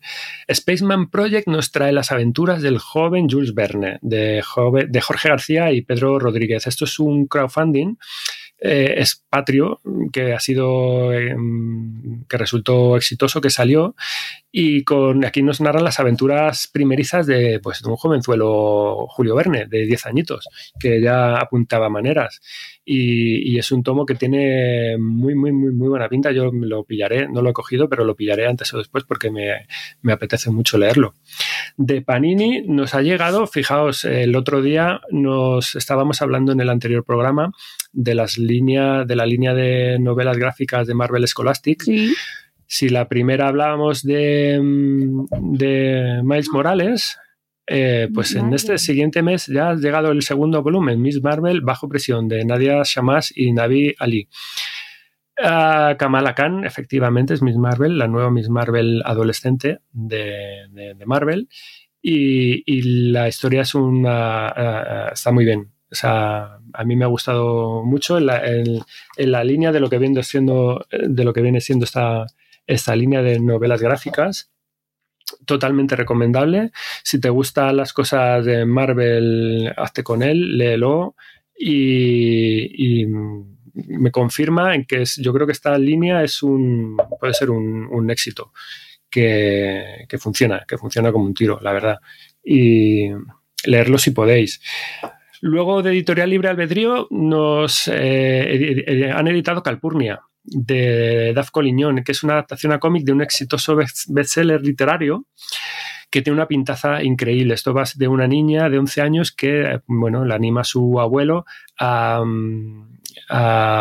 pasar un, en un verano que pasa con ellos, a observar y apuntar las cosas que ve de, del mundillo natural que la rodea, a modo de cuaderno de campo. Tiene una, tiene una pintaza, sobre todo el arte, eh, fantástico. Maeva Young es otra editorial que nos ha traído Hermana Pequeña, Hermana Canguro, el número uno de una nueva serie. Que el, volumen se llama Karen y la Bruja de Katie Farina y es un spin-off de la serie exitosa eh, que esta sonará El Club de las Canguro porque es otra de las series eh, que está vendiendo muchísimo. Que y esta serie la protagoniza la hermana de una de las protagonistas del Club de las Canguro. Así que también para echarles un, un ojo. Divicena Publicaciones nos trae Saco y sus aventuras, el número uno, La Cueva de los Muertos, de Alberto Hernández Rivero.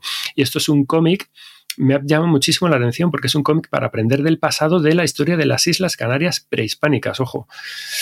Flipa, sí, sí, con datos arqueológicos sobre escenarios reales. Yo es que no conocía nada de esto.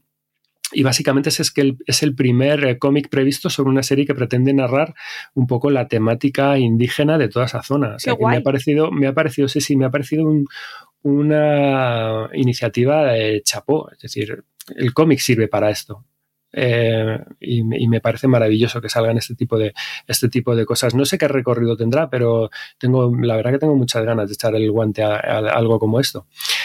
Sally Books nos ha traído Nicoleta y el misterio del colmillo de Katia Klein y Ruth Pedreño, que es un cómic, en este caso para los más peques, es un cómic de cuatro años, ¿vale? Sin texto, de una pequeña vampiresa a la que unos miniseres, pues bueno, pues le, roban, le virlan el, el, colmillo, que, un colmillo que se le cae y que mm, eh, ha perdido después de darle un mordisco a, a una galleta recién hecha y tiene una pinta estupenda porque me recuerda a, tienes exactamente el mismo tipo de, yo creo que además es una de las autoras que ha publicado también em, en Mamut de las series de para los más pequeñitos, es exactamente la misma, el mismo tipo de, cómic.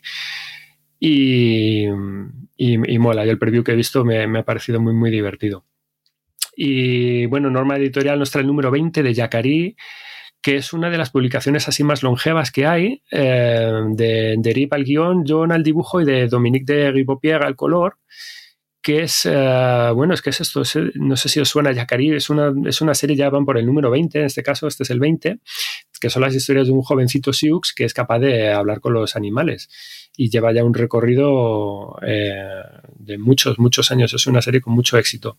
Nuevo 9, los amigos de, ¿De nuevo, nuevo? de nuevo, nuevo 9, vienen en octubre también con el, con el número 3 de Shaker Monster. Es una de sus también de sus series infantiles que lo están petando más. A mí me gusta, me gusta mucho, sobre todo por el dibujo. Este está, lo guioniza Mr. Tan y lo dibuja Matilde Domecq. Y Matilde Domecq, que bueno, la tengo un cariño especial por otras obras que ha hecho. Eh, Paula Crusoe, que a mí me, me enamoró esa serie, ¿no? Y básicamente porque la historia mola mucho. Es una coctelera de monstruos, es una coctelera que agitas y salen monstruos, es decir. Y pues eso, pues de nuevo es otra receta ganadora para el público infantil porque, porque mola, ¿no? Son monstruos haciendo de las suyas en, mano de, en manos de chavales, es decir, pues os podéis imaginar, ¿no? Y bueno, ya para terminar, eh, en octubre ha salido lo que es el pelotazo del mes o el, o el, pelotazo del año, que es cuando sale, que es el, lo nuevo de Asterix, que en este caso, pues sí. Asterix tras las huellas del grifo, que es una, el último eh, volumen de, bueno, de la, esta gente que está haciendo la nueva etapa, Jean-Yves Ferry y Didier Conrad. Y, y, siempre que sale Asterix, pues bueno, pues hay que Está en superventas ya. Estaba en superventas eh, esta semana pasada o, o, esta que está. Que y, grabamos, y, lo que queda, estaba. porque tenemos las navidades aquí claro, a claro. la mitad de la esquina, pues ya sabéis, regalo estrella para ir completando colección. Pues sí. Y luego, pues nada, pues esto, diversas grapas también rústicas de series tipo Batman, Tortugas Ninja, etcétera. Hay un incluso un Stranger Things de Dungeons and Dragons que, bueno, para los más mayorcetes, si han visto la serie, pues es, les puede molar mucho porque da una pinta muy guay. Y bueno, y eso lo que he ido pillando, o sea, que, y lo que se me escapa, que serán, habrán sido pues un montón de cosas más. Bueno, y eso es octubre. Haremos recopilación mucho. en post. Eh, prometemos recopilar todos los títulos que nos ha traído SEM. Os los contaremos en formato escrito para que no os perdáis ninguno, que ahora viene el momento de hacer la lista Ujú. eh, y, y hacerlo con tiempo, porque no, yo no voy a meter Uh. presión. De todas formas, mira, es que eso, por, un por otro lado luego me da mucha rabia que no nos metan tanta presión con el de es que luego no va a ver, dejadnos un poco tranquilitos, Sí, ¿sabes? sí, sí, que no hemos mencionado lo de las, la famosa crisis del papel Mira, y las, mira. que es una crisis global ya de todo, ¿no? Sí, pero que al final nos están metiendo ahí en la prisa, como de, bueno, bueno, bueno, bueno, bueno. Bueno, pues que no, os- no me estreséis, que ya tengo bastante. Y si no llega esto, pues ya llegará más adelante.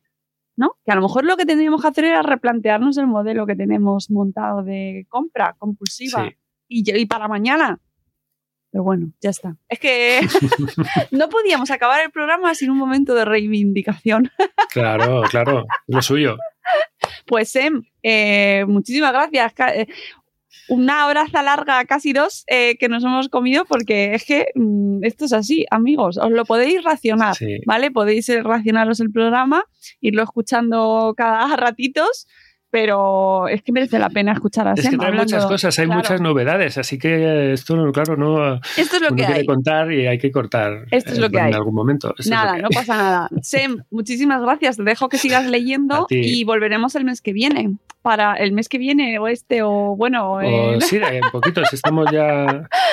Nos hemos plantado en mitad de octubre, pues igual en poquitas semanas volvemos con las novedades de noviembre. No, eh, bueno, a mitad de octubre, mitad- bueno, da igual, esto es un podcast, esto se graba en diferido, nos escucharéis más. En mitad de noviembre, efectivamente, sí, sí, claro. sí, estamos- Yo mira el, el claro, pues calendario lo, y lo digo, de octubre nos hemos metido en mitad de noviembre, pues si hay que ir con lo Bueno. de noviembre, pues aquí se graba cuando se puede, pero Cuando se entendéis, nos entendéis. Que además tampoco hace falta salir justo en el día uno, porque es que, no, entre otras cosas, es que no nos da la vida, no nos da la vida. Sí. No, y que las novedades no paran. Aquí hay novedades Claro. que te vienen el día 30. Pues bueno, pues si quieres contar un poco lo que hay. que nos tiene que dar este tiempo. mes. Nos tiene que dar tiempo. Pues lo dicho, Sem, muchísimas gracias. Hemos aprendido mucho, hemos aprendido mucho con el programa de hoy. Espero que a la audiencia también lo vea así y lo valore. Y que, es- pues, muchas gracias por tu sabiduría y tus Bueno, conocimientos comiqueros. A ti y a vosotros los que están ahí al otro lado.